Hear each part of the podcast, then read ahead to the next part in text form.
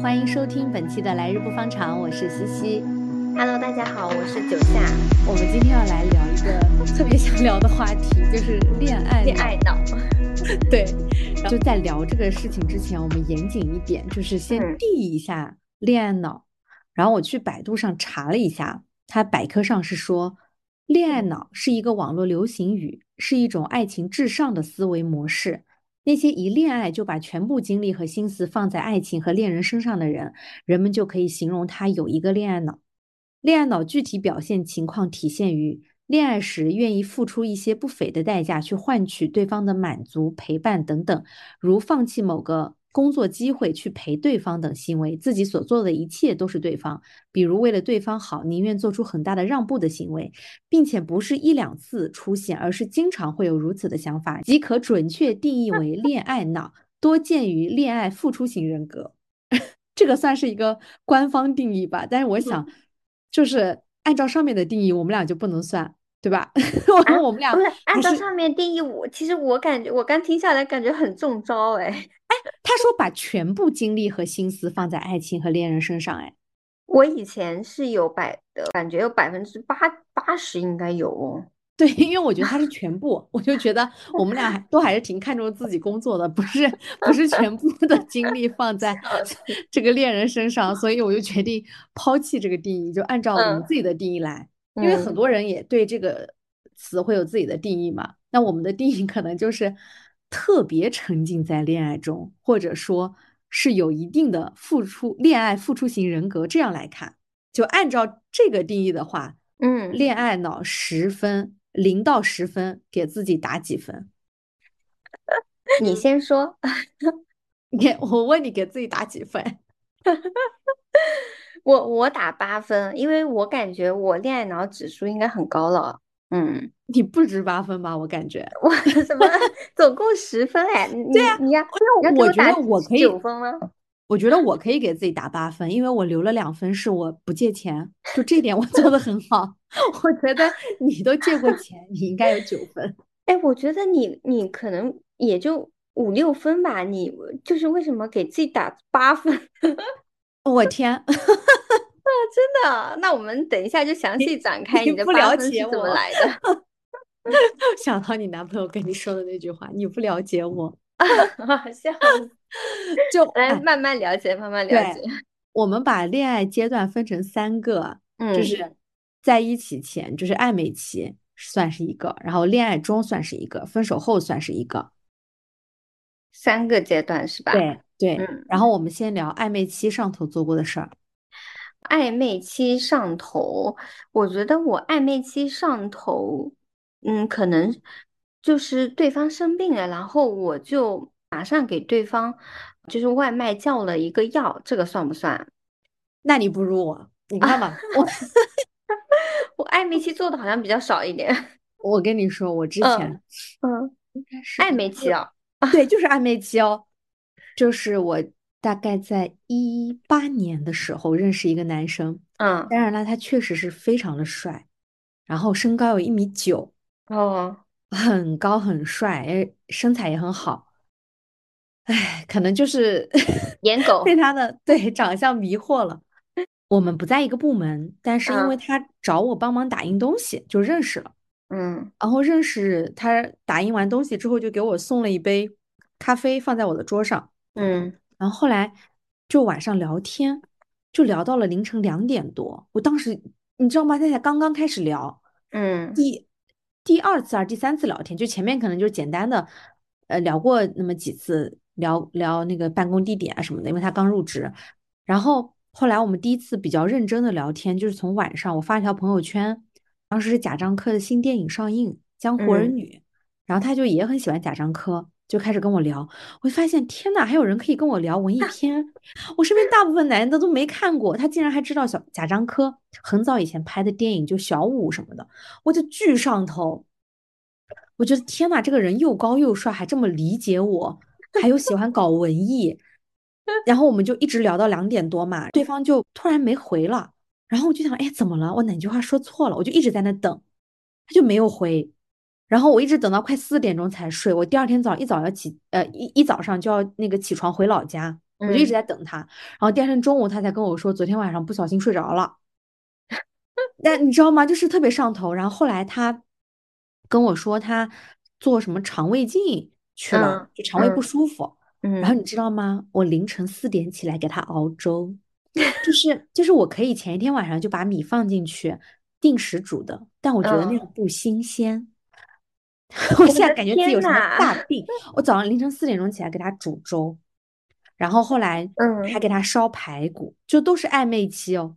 那我觉得你应该是很沉浸的，嗯，就是沉浸在那个感受里面，就是你那种强烈的喜欢他的那个感受里面。对，我这个时候特别上头，我根本控制不住。我不是那种什么表演型人格，就是我要做一些让你特别感动的事情，就没有。我就是发自内心的，我好喜欢他，然后我就觉得，哎呀，他这个肠胃不舒服，我就给他，做做点饭啊，做点菜什么的。刚好那段时间确实，我每天自己。中午是做饭带到公司吃的，嗯，然后我想着就帮他也烧一份。哎，那你做这些事情，你需要对方正反馈吗？还是说你不管对方什么反馈，你都会去继续去做这些事情？哦，那肯定还是需要反馈的吧？就是这种反馈不是说他一定要同样的对我，而是我知道他跟我是想要进一步把关系往下推进的。如果对方已经很反感我这个行为，他不喜欢，那我肯定不会做了。这个真的挺上头的。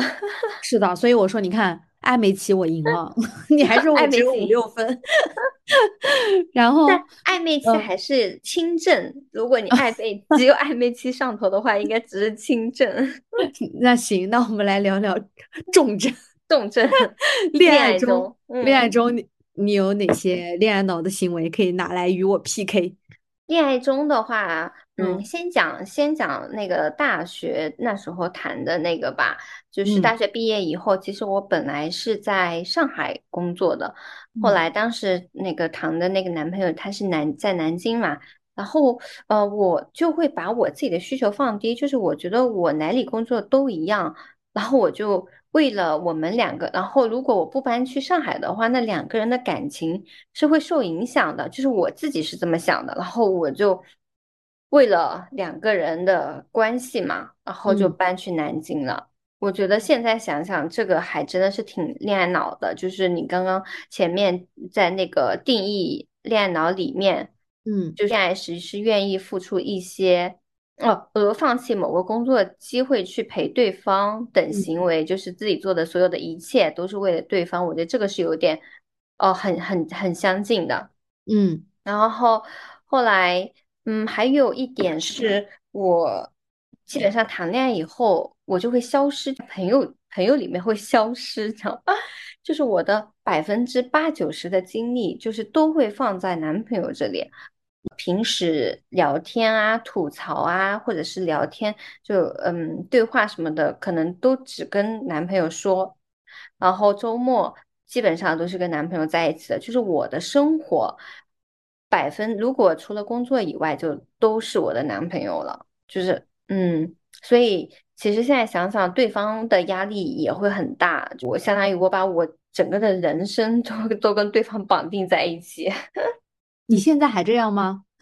我现在，嗯，我现在怎么说呢？就是大部还还是会这样，但是我会非常清晰我自己想要什么。嗯，就现在现在会优先把我自己的需求，呃，会考虑进去。嗯。嗯，因为你刚刚你说你有男朋友之后，基本就会消失嘛。嗯，我感觉好像真的，你以前只要一谈恋爱，我们俩就 聊天一下子就会断掉。真的吗？真的呀。然后除了我们之前，因为每年都会出去旅行一趟嘛，嗯，那个时候你会把男朋友抛下，然后我们出去玩。对，因为我感觉我就不会，我谈恋爱的时候，我跟朋友聊天还是会聊很多。嗯嗯，因为可能就是我的。情感的需求本身就是分散的，我不能，我不会所有的事情都和男朋友讲。但我感觉你好像真的有一点，一天我是非常对对。然后你一旦分手的时候，我们俩聊天就蹭蹭往上涨，就是一 一旦分手的时候，人就人就闪现了。是 的，我就是个大备胎，所以我就觉得自己很恋爱脑，就是嗯。然后你刚才提到说，你为你之前的男朋友从上海来南京嘛？嗯，我就想到，因为本来我在想，我好像没有做过恋爱中好像没有做过太恋爱脑的事情，嗯因为对，在我看来，对，就是首先我一开始的时候，我我是那种。嗯，一般在关系中，就一开始我是那种姿态会摆比较高的那种人，就看起来很理智，你知道吗？我一开始跟我前男友说，我说虽然我们是异地，但是也不需要每周都见面，因为周末我也有我自己的事情。嗯，对，就是你给人的感觉就是这样子的，所以就这样对吧？就我一开始也是这样很高。但我跟你说，我就是那种随着时间一长，然后 我的那个投入就越来越越大。嗯，然后后来你知道吗？我每周不见根本就不行，我因为我一送他去高铁站，我都会哭。嗯，就我朋友那时候都觉得我好夸张，但我可能这种感官情绪比较浓烈的那种人，就现在回想也当当时那个当下也是觉得幸福的。嗯，但我就是那种一旦投入到后面，前期所有的理智都会没有。最后当时也是想要为了他去上海的，就很离谱，因为我上一份工作我就不想待在上海，我才换了工作回的南京。嗯，然后一开始的时候，男生追女生的时候嘛，或者刚在一起都是这么说。他说，无论我在哪，都会陪着我，怎么怎么样的，对吧？然后我也很感动。但是其实你两个人，我们这个年龄阶段，你相处一年之后，肯定就是要想着办法，可能要推进下一步了。就认真开始考虑这个事情的时候，你就会发现，他就不不会再说什么，他就为了你，为为了你来南京，或者他不会真的迈出这一步。嗯，就是一直在拖延，然后最后就变成了是我让步。我真的已经在沟通我要去上海这件事情了，所以现在想起来，这个是非常不理智的，也很也很恋爱脑。哎，但是大部分事情我可能看起来真的就是很顺其自然就做了。就比如说我们以前在家，可能一直都是我在做饭，然后也有一半时刻可能也是我在洗碗，因为我觉得它洗的不干净。但就是享受其中的时候，你就不觉得有什么。就是你现在回看，别人可能会觉得，嗯，是挺恋爱脑的。我我感觉你这些恋爱脑跟我比起来，还是还是差了一点。怎么差一点啊？我也要为了他去上海，怎么了？你为了他回南京，算 是我就不算。你这只是想，但是你你没有就是实际行动。我做我做了实际行动了，但是当时不是，嗯，就是上海被。封城了几个月嘛，当时那个就搁置了，然后结束之后就感情出了点问题嘛，嗯，后来就分手了，就没有去。但是那时候我已经是约人力要去聊这个事儿了，已经。嗯嗯，我当时还干过就是嗯借钱这个事情，这个，所以我说你十分，就是这个是我绝对不会做的事儿。这个对，上次就是我分手的时候找你聊天，然后你你也说你第一件事情就是赶紧把钱要回来，是吧？对啊。但是这个我也嗯干过一次吧，就上次。嗯，就是场景是对方是刚好摇到那个房子嘛，首付不够，可能是要嗯稍微凑一下。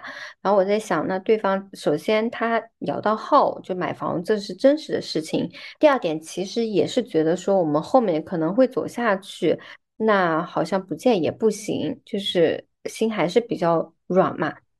然后就就借钱了，就借钱了。就现在想想。真的是恋爱脑，实在是太上头了。而且你还是拿信用贷给他借的，对吧？对呀，我自己又没有这么多钱。然后我还记得那时候我们一块出国，你去寺庙求签也是给他求，让他摇号摇中。这样子的吗？我自己都忘了。我的然后后来摇中了之后，你又去还愿。唉，离谱，离谱，太离谱了！而且更离谱的是。那个寺庙是我们就去泰国吧，应该是，嗯，一起去的，对。然后一般来说呢，就是如果呃，如果啊，就是那个神 觉得你们不合适，呃，会分开的话，那那就会让你们分开。结果后来我就就真的是这样，就分开了。我这个也是，就是我我是二一年元旦，就是一月一号那一天去南京很有名的一个寺庙鸡鸣寺嘛。嗯，对。嗯，我当时求了很多，就可能顺带求了一下姻缘。嗯，然后当年的六月份就和前男友在一起了，在一起之后，二二年的一月份我就带他去还愿嘛。嗯，然后后来十月份就分手了。我查也是这么说，他就说你如果是正缘的话，你们两个嗯人可能就会结婚；如果不是正缘的话，当年一定会分手。笑死！那我在想，能控制自己的恋爱脑的话，就以后谈恋爱先在一起以后，先去寺寺寺庙溜溜一圈，关键是，那你那你可以那个，就十一月、十二月的时候去寺庙，这样的话，对当年就分手，这样你投入就不会太长。那你就那你不能年初谈恋爱，你就只能 十一月、十二月谈恋爱，然后一谈立马去寺庙，否则你要一月份在一起，你还要恋爱脑十个月。现在想想，我们都三十岁了，就感觉恋爱脑这个事情，我是不是每个人都会都不一样？就那恋爱中的这些恋爱脑行为，我应该比你更加更加严重一点吗？你赢，你赢了。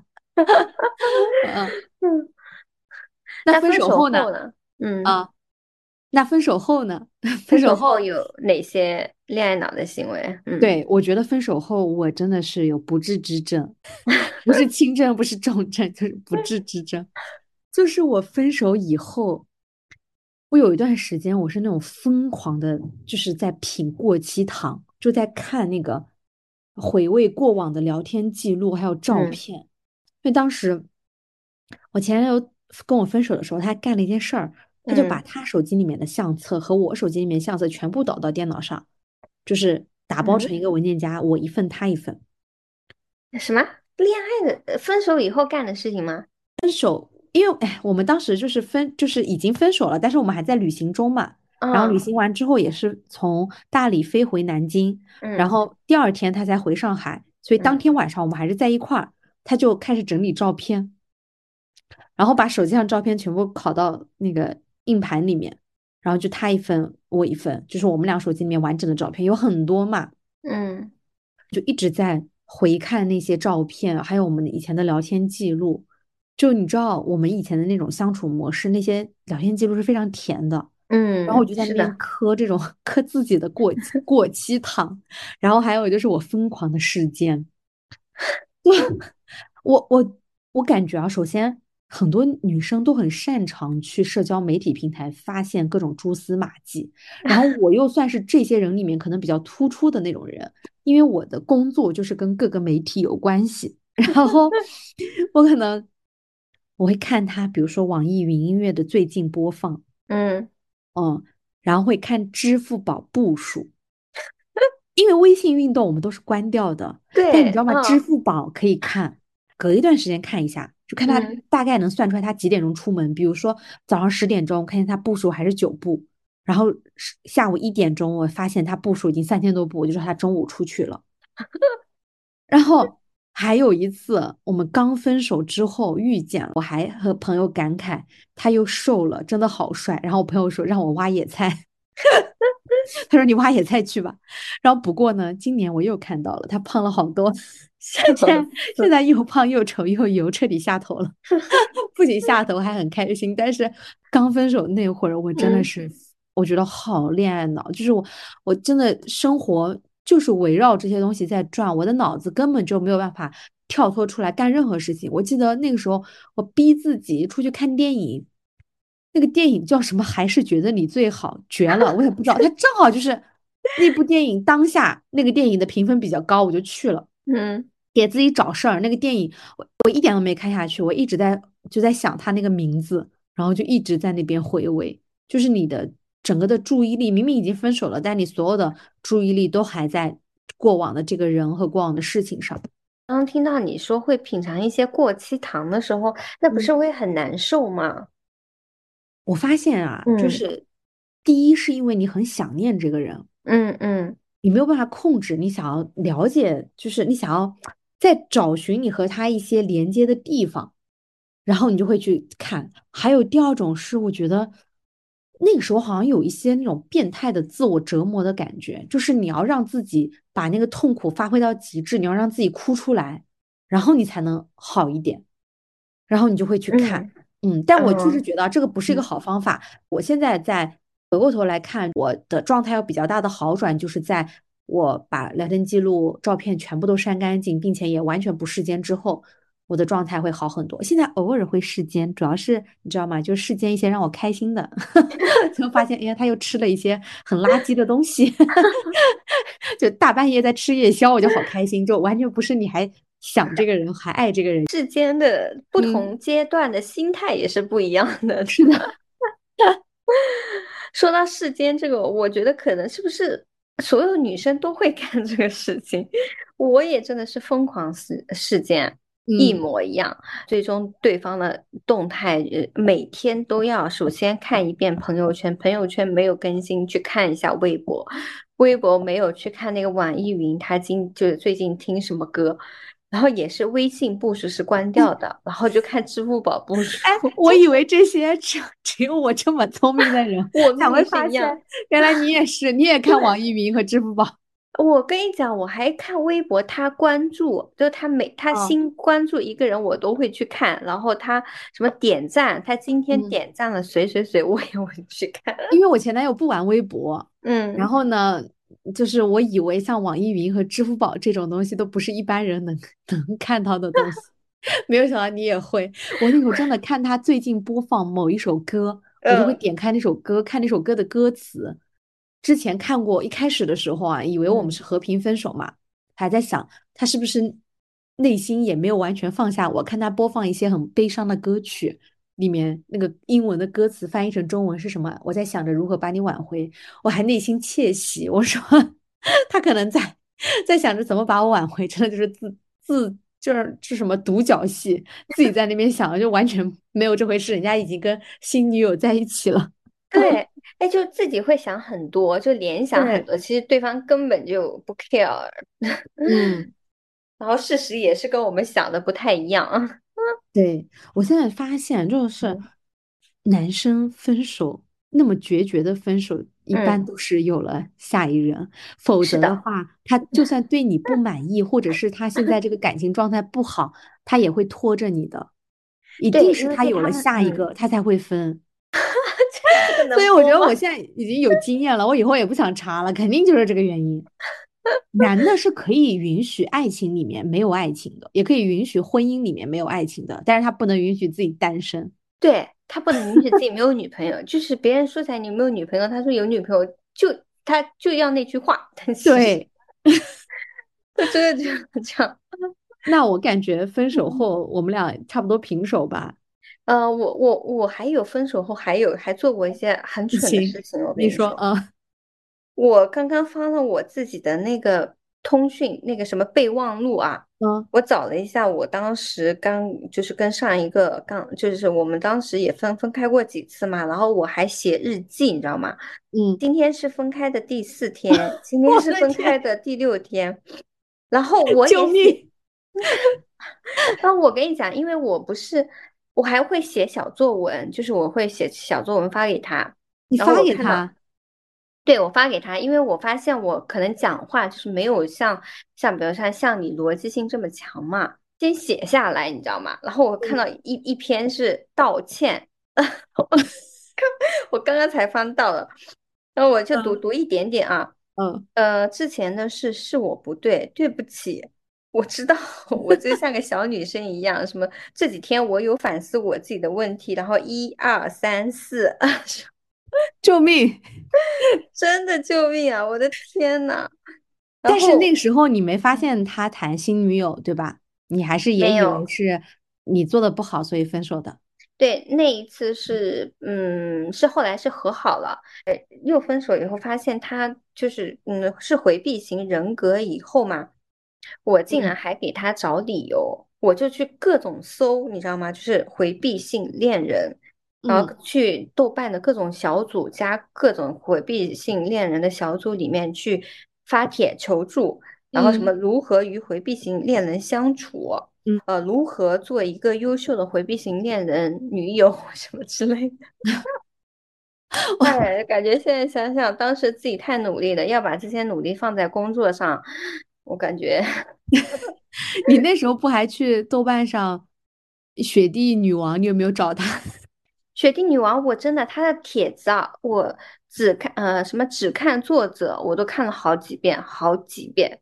很多遍，每天刷一遍。就难受的时候，我可能跟你不太一样，你可能会看一些过期糖什么的，就是我还是会强迫自己，嗯，不太去想这些事情，然后就每天刷那那些什么雪地女王啊，什么分手失恋指南啊，什么之类的，这些我也会看的。我就是属于那种一会儿吃糖，吃一会儿糖之后发现我不能吃糖了，我就要去找解药。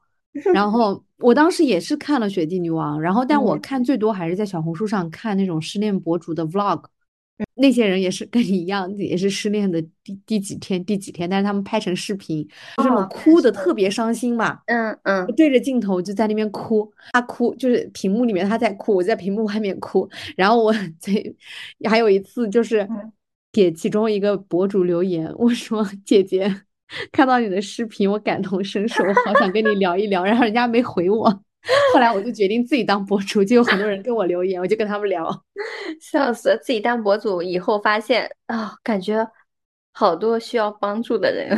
对，真的是，哎，这个样子。那我觉得，反正分手后，你还是比我更胜一筹。你我没有写日记，我又翻到了，就是后来，嗯，我不是那个微博世间，他后来谈女朋友以后嘛，嗯。然后我的备忘录的风格就发生了变化，嗯，我就开始跟我自己对话，我这样子清醒，对我就写放下，他已经死了，我看过这个，都不会再有交集。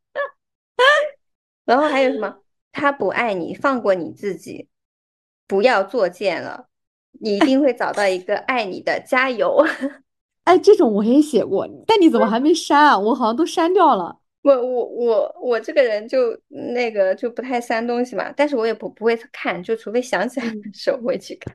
我哎，我我看到过哦，我我写过，但是我删了。嗯，就是我写，就是我列，我是列他的缺点。嗯，就是哦哦，对对对，哎，这种是不是我们都是就是去求助以后看到那些方法？我已经不记得了，但反正我当时就是列他很多缺点，然后找出他和我不合适的地方。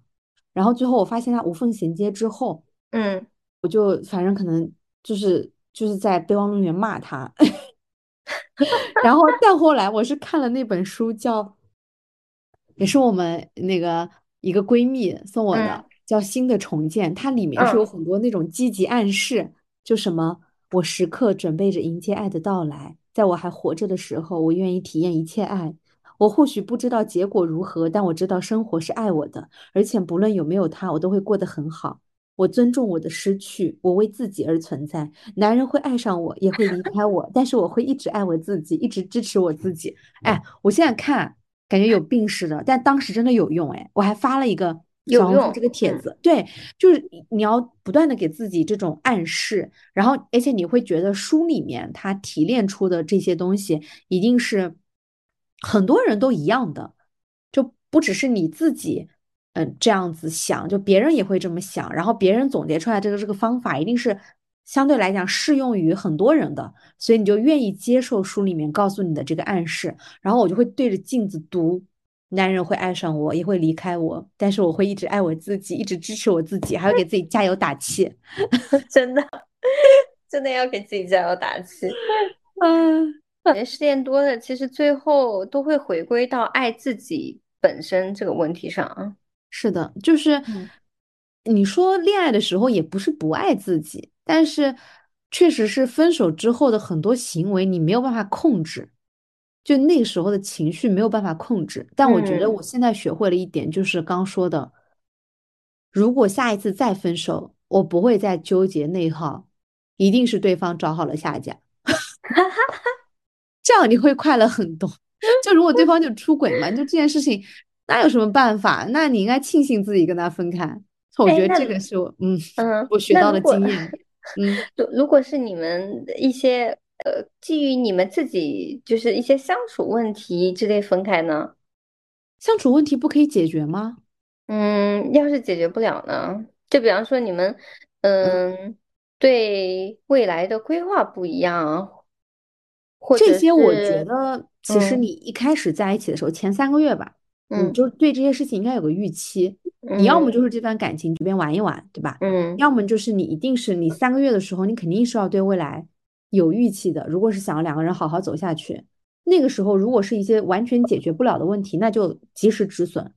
就你哎，就那嗯，那比方说你刚开始两个人在一起的时候，可能没住在一起，那后来两个人相处嘛，就可能要从走入婚姻之类的，那两个人住在一起以后，发现有很多矛盾呢。要看是哪一类的矛盾。就是首先第一个，我我现在的想法是，嗯，两个人如果恋爱，一定是要相对来讲尽快同居。嗯嗯，就是如果你们是奔着要持续经营这个亲密关系的方向走去的话，我的建议是尽快同居，就不要谈了一年了，两个人都还没有一起生活过几天，那肯定是不行的。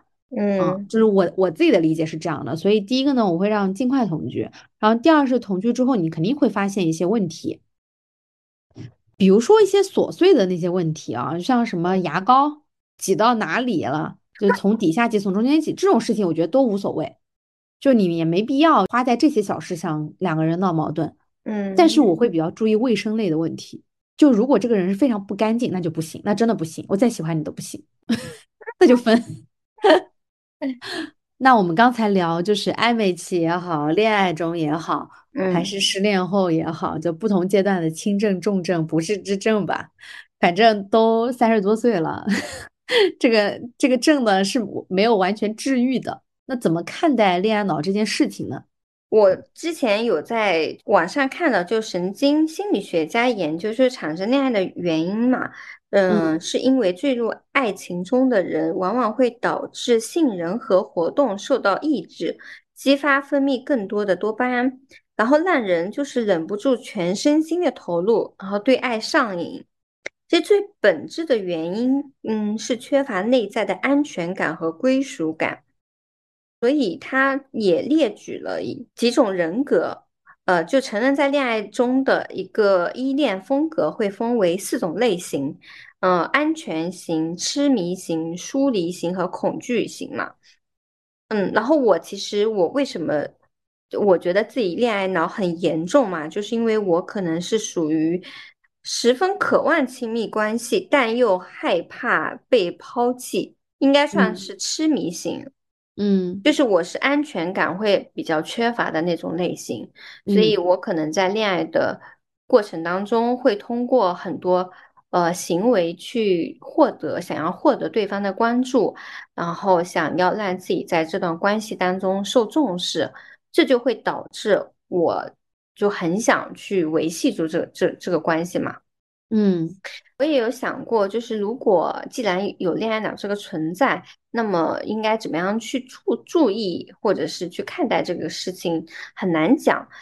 嗯，因为就是就像这认认清自己恋爱脑，恋爱脑以后，还是会想说，在投入感情的时候，会呃会很享受其中。你你是怎么看待这个事情呢？我觉得，嗯。恋爱的时候就要恋爱脑，嗯，就不然还有啥意思？是就是你搞事业的时候就事业脑，你在认真工作的时候你就不要想其他的，但你在认真恋爱的时候也也不想其他的。就有段时间网上不是流行一个说法叫“纯爱战士”吗？我感觉我也是的，就是可能不管经历多少次这种伤害，它可能会让你变得不太那么容易进入一段恋爱。但是我觉得只要我进入了。一段关系中，我还是会恋恋爱脑，就不然的话，那这个恋爱你时时控制自己，时时理智，谈啥呢？谈的不就是那种不顾一切的那种冲动的感觉吗？但还是要在爱自己的前提下，是要时时刻刻把自己放在第一位，就不要做出非常影响自己甚至伤害自己的事情。在这个前提下，我觉得是恋爱脑就恋爱脑呗，有啥就是。前段时间看那个朱丹和周一围上那个综艺节目嘛，嗯，有好多人就说朱丹特别恋爱脑，说周一围做一点小事就开一个什么那个瓶盖，他都很羡慕，就很崇拜、很欣赏。我觉得这不挺好的嘛？就你善于发现伴侣身上的闪光点，哪怕是一件很小的事儿，你两个人的关系要持续的走下去，其实就是需要从这个人身上你不断的去发现他新的、新鲜的一些闪光点，是很重要的。但。嗯，就是恋爱的时候，我觉得恋爱脑没什么，就是可以尽情的恋爱脑，只要不伤害自己。但是分手之后，我觉得还是要学会调节。就像我们俩其实分手之后做的很多事情，确实是对自己的伤害是蛮大的。但可能你没有经历过那种痛苦的过程，你现在也学不会反省吧？就人该上的课总是要上的。可能我前几次分手就是走出来太快了，就导致我上一次分手就这个教训就很深。就是 你该吃的苦，老天就不会让你逃走。然后，但通过这一次，我也感受到，就是我之前小红书也写嘛，就是你可以沉浸在恋爱中，但是没有必要沉溺在分手中，因为分手一定是有原因的。如果你确定是无法再继续走下去的关系，就你给自己一个难过的时间就好了。难过之后，还是要更多关注自己。嗯，是的，嗯，我觉得其实恋爱脑这个事情，就是也可能是之前因为恋爱脑造成的一些分手太多了，分手多了以后，突然就意会意识到，其实最重要的还是爱自己。嗯嗯，现在虽然说。因为也清楚自己有恋爱脑，但是在恋爱过程当中也会时刻的去提醒自己是被爱的，就是即使没人爱你，那你也是值得被爱的。爱人先爱己嘛。嗯嗯。第二点呢是，以前是会把这个对方会看得很重，恋爱脑非常上头的时候，会觉得嗯两个人的未来是未来，其实。呃，其实真正的是，嗯，每个人都有自己的未来。如果两个人是正缘的话，是把两个人未来一起往前走，而不是说把你自己的人生跟对方绑定在一起。嗯，前段时间我不是给你分享了一句话吗？是我在《金刚经》的读书群里面看到别人发的。他说，失恋的话，让自己沉浸在情绪里一段时间也没事儿。如果想离开的话，就去知道一个真相，就是只要我们坚定的走在自己的道路上，那如果有人离开了，说明他们本来就不能再帮你去走向你的高维世界了，他们是注定要离开的。而如果你足够的志向坚定，就会明白这条路上该遇到的都会遇到的。但这一切要在你找到自己的人生之路，并对此无比坚定的基础上，我就觉得这句话非常触动我。只要坚定的走在自己的道路上，如果有人离开了，说明他们本来就不能再帮到你走向你的高维世界了。我觉得就是这样。就如果我现在还和我前男友在一起，我真的到不了现在的这样的一个自己。就是确实是我现在的很多的生活状态，我再重新回想。我如果跟他在一起的话，我的所有的这些思考，嗯嗯，想法，我是没有办法跟他交流的。你有很多的时间要跟他在一起相处，而他并不是这样的一个人，你就会跟他一样过他的那种生活，就像现在看到的他那种半夜吃夜宵的生活，可能不是我要的生活。确实是这样，就是可能上天安排了我们要去更高的维度，就帮我们排除了那些。选择就那些不恰当的选择，因为他没有办法带领我们走向，甚至没有办法陪伴我们走向更高的这个维度。是的，呃，痛苦到一定程度的话，才会涅槃重生。嗯，就是，嗯，我们今天讲恋爱脑这个话题，其实想要告诉大家的就是，恋爱的时候就尽情享受恋爱，一个人的时候就尽情享受一个人，每一个当下。都是非常的美好的，就像我们播客的名字“来日不方长”，所以我们就尽情的活在每一个此时此刻，享受当下就好啦。非常赞同刚刚西西说的，就是恋爱的时候就享受恋爱，然后一个人的时候就享享受一个人就好了。嗯，那我们今天的播客就先录到这里，欢迎大家多多订阅。那我们下期再见喽，拜拜，拜拜。